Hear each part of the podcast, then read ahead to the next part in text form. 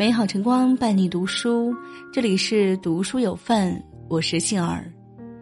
今天来分享一篇深度好文，李玫瑾：自信的孩子都来自什么样的家庭？如果您喜欢文章，别忘了留言分享。下面我们一起来听。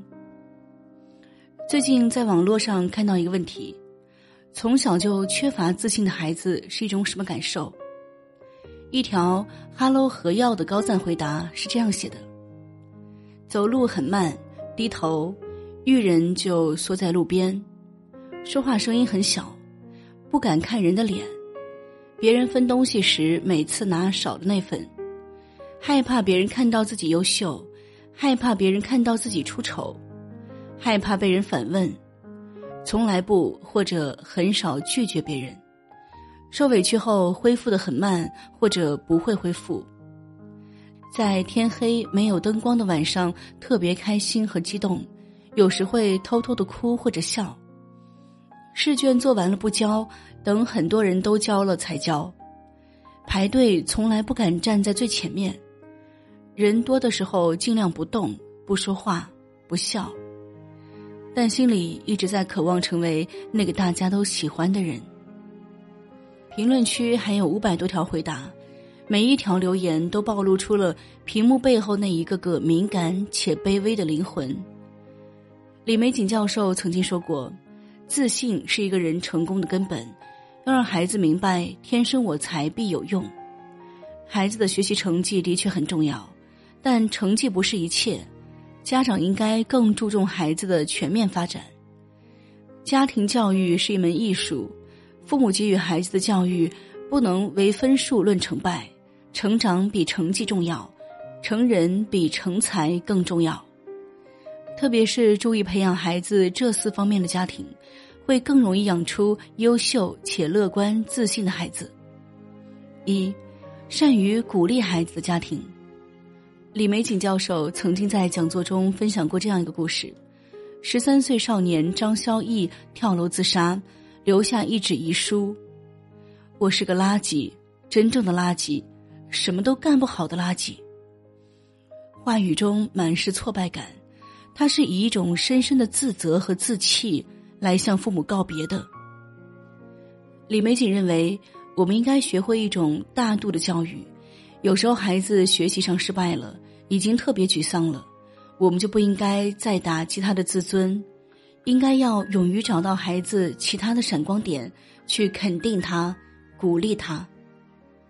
是呀，盲目的嘲讽、批评、贴标签，只会让孩子看低自己的能力，消耗内在能量，甚至还会产生被这个世界所抛弃的感觉。为人父母不该吝啬给予孩子鼓励教育，当孩子得到父母充分的关注和赞赏。他才能够成长为充满阳光、自信的孩子。知名主持人杨迪就是最好的例子。有一次，小 S 故意质问杨迪在主持界的地位，杨迪嬉笑之间回答：“不可或缺。”他还自信的表示：“主持界少了我，就会失掉一些快乐。”其实，杨迪的这份自信也不是与生俱来的，他经常受打击。自己上电视的时候老被人说不好看，那他为什么又拥有这份自信呢？杨迪在另一档节目中的轰动一跪揭露了谜底。他说：“我不管干什么，我妈都说好，他们从来没说过一句不是，从来都是不断的鼓励我、肯定我，让我觉得自己真的很优秀。”正是杨迪父母的鼓励和赞赏。给予外貌并不出众的杨迪储蓄了满满的自信，才支撑他从默默无名的小角色变成如今大众喜闻乐见、国民度超高的搞笑艺人、主持人。父母的鼓励给予孩子无穷的精神力量，锻造孩子强大的内心，就犹如铠甲一般，保护着孩子不受外界影响，站在自己的舞台中央闪闪发光。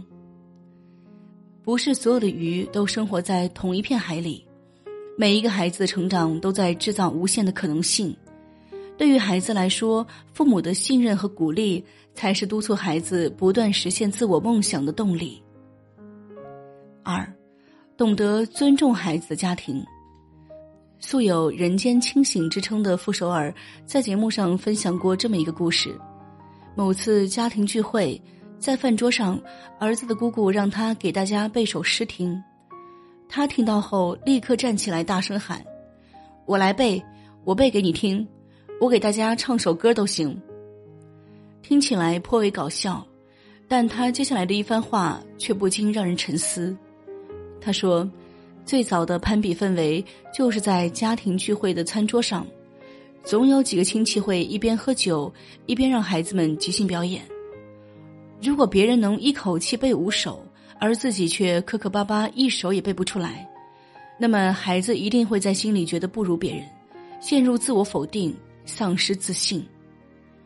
热闹都是大人的，孩子们的心里只剩局促。吃顿饭还要经历九九八十一道关乎学习和艺术表演的难关。很多父母为了顾及自身脸面，不尊重孩子的意愿，强迫孩子表演，只会让原本内向的孩子变得更自卑，原本自信的孩子变得更敏感。孩子不是父母的面子工程，就像李玫瑾教授说的：“一个从小不被尊重的孩子，没有感受到快乐的人。”不会有健康阳光的心态。尊重意味着将孩子当做一个有思想的个体，不要居高临下的去否定孩子、差遣孩子。尊重使人有底气，孩子最大的福气就是拥有懂得尊重自己的父母，事事有商量，选择有余地，自信的种子也会在心中悄然生根。三，高质量陪伴孩子的家庭。关于如何培养出一个幸福自信的孩子，李玫瑾教授认为，父母亲自陪伴比丰富物质更重要。著名主持人、企业家杨澜在繁忙工作的间隙，依旧成为了孩子钢琴学校里出勤最高的家长之一。回到家中，即使再忙再累，他也会抽出时间与孩子专心交流，耐心听他说话，听他倾诉生活中的每一件事，全心的投入到孩子的世界中，与孩子产生情感链接。其实，父母给予孩子爱的奥秘，不能只是身体的陪伴，更要情感的长久保持。倘若父母缺位，长期被忽视的孩子，因为缺乏安全感。长大后会变得性格孤僻、暴躁易怒、自卑敏感，甚至连交流都存在障碍。心理学家认为，孩子的自信是对自己作为一个人的价值的肯定，从根本上讲是来自父母的无条件的爱。就像婴儿时期的孩子，他们无法言语，就需要通过啼哭来呼唤母亲的拥抱，以此来感受自己是被爱的、被父母所关注的。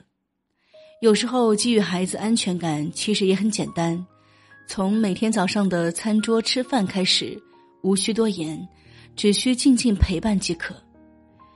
回归到日常生活中，抛弃电子设备，多和孩子共同完成一件小事，比如亲子阅读、搭积木、涂鸦等，孩子也能从中充分感受到父母的关爱。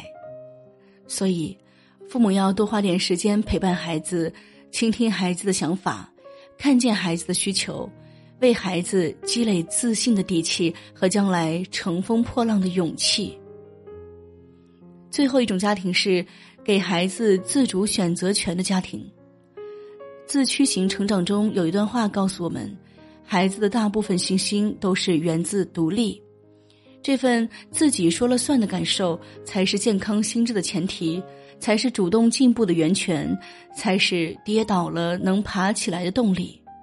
因为自己想要，而不是被迫的成为这样或那样的人。真正自信的孩子，一定是拥有自主选择权的孩子。将三个孩子都送进顶尖名校斯坦福大学的陈美玲妈妈，就特别懂得及时放手，让孩子自己做决策。大儿子在美国选高中的时候。妈妈也很希望他能选一所不错的学校，但儿子只选了一所普通的学校，因为该校会给新生配一匹马。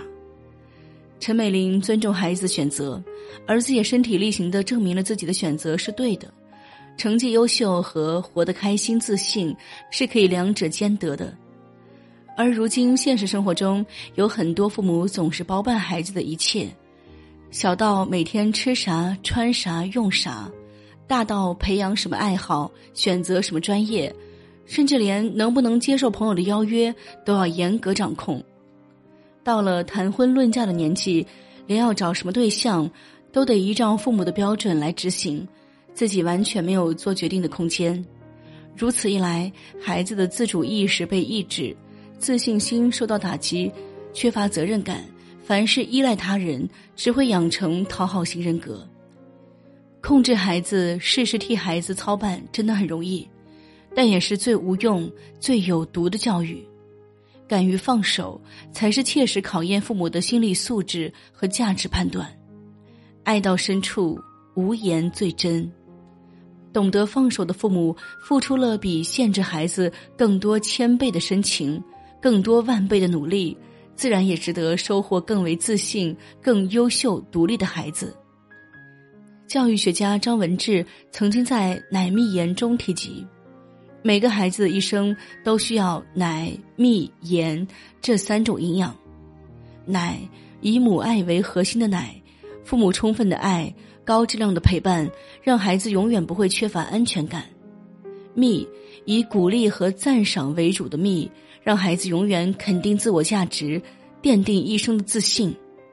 盐帮助孩子在锤炼中成长的盐，勇于放手，让孩子去决策、去承担、去把控自我的生命节奏。每个孩子都是独一无二的礼物。但最终成为什么样的人，全倚仗于父母如何教育。在孩子的成长中，奶、蜜、盐缺一不可，是年幼时的亲密无间，亦是长大后的得体退出。父母要多给孩子添加一些鼓励，减少一些打击，赋予足够的爱，以欣赏的眼光支持孩子奋进，孩子便能在未来的成长之路上走得更潇洒、自信。因为心有光芒，必有远方。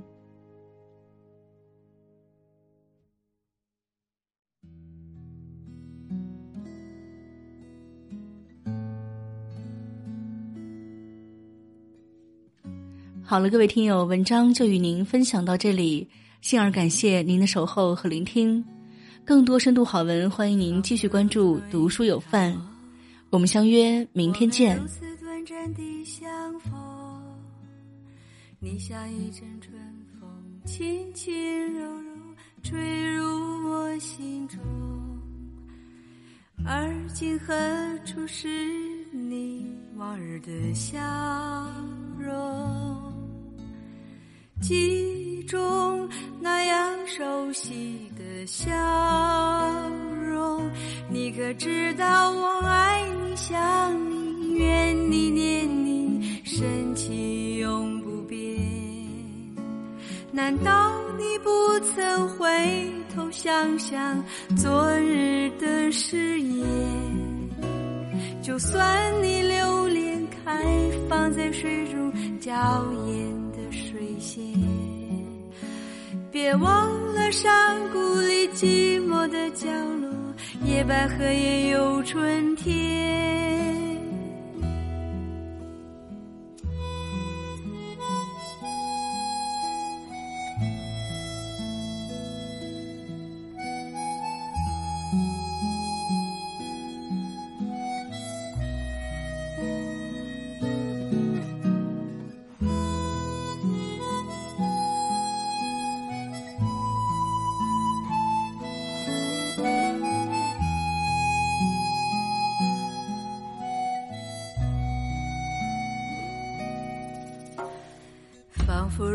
一场梦，我们如此短暂地相逢。